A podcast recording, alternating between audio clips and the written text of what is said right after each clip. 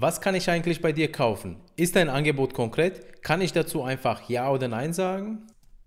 Hallo Ladies, Servus Gentlemen. Mein Name ist Petro und ich heiße dich herzlich willkommen beim Branding Podcast von Brainbees Brand.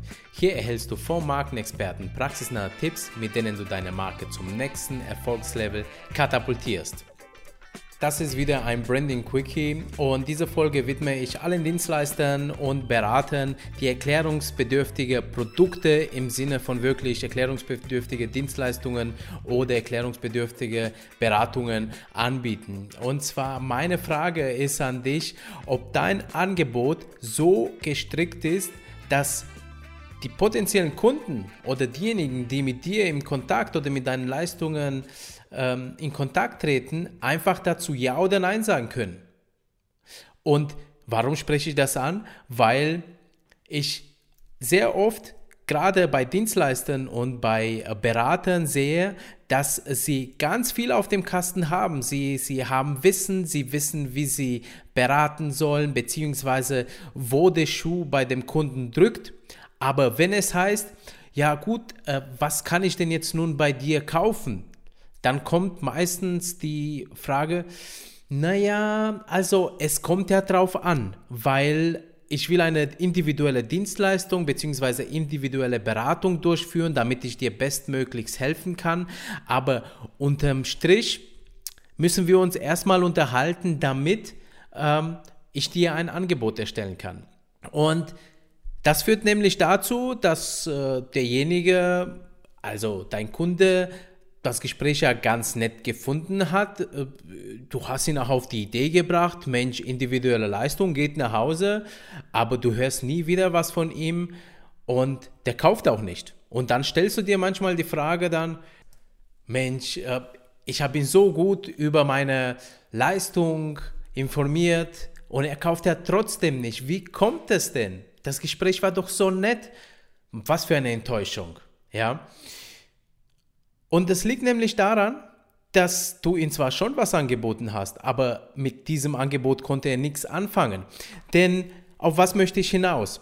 Dein Angebot muss so gestrickt sein, dass der Kunde einfach nur Ja oder Nein sagen kann. Was in der Praxis aber tatsächlich passiert, ist, dass man den Kunden öfters sagt, ja, eine individuelle Behandlung findest du bei mir, melde dich doch bitte ich wechsle jetzt die Seite und ich bin jetzt mal der Kunde und ich habe jetzt gehört, dass ich eine individuelle Behandlung kriege, aber ich soll mich ja melden. Ich weiß ja gar nicht, was da genau passiert. Ich weiß da gar nicht, was mich das kostet.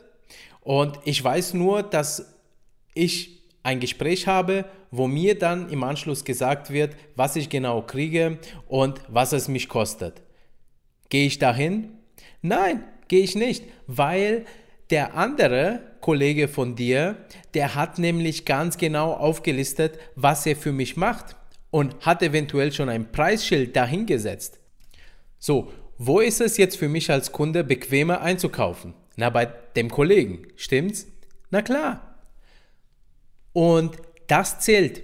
Also, mein Appell an dich als Dienstleister, Berater, wenn du ein Angebot nach außen gibst, dann mach es immer bitte konkret. Das heißt, nenn bitte die Leistung beim Namen, nenn die Inhalte und setz bitte auch ein Preisschild davor, damit derjenige einfach nur Ja oder Nein sagen kann. Beispielsweise, wenn du als Referent irgendwo eingeladen bist und du darfst zum Schluss pitchen, also ein Angebot von dir anbieten, dann mach bitte nicht den Fehler, dass du sagst, kommen Sie bitte zu mir und wir beraten Sie individuell, sondern mach's doch lieber schlauer Konzentriere dich auf eine bestimmte Leistung und verkauf diese Leistung, beispielsweise eine Beratung zum Thema XY und an diesem Abend gibt es für die Zuhörer dieses Vortrags sogar einen kleinen Rabatt.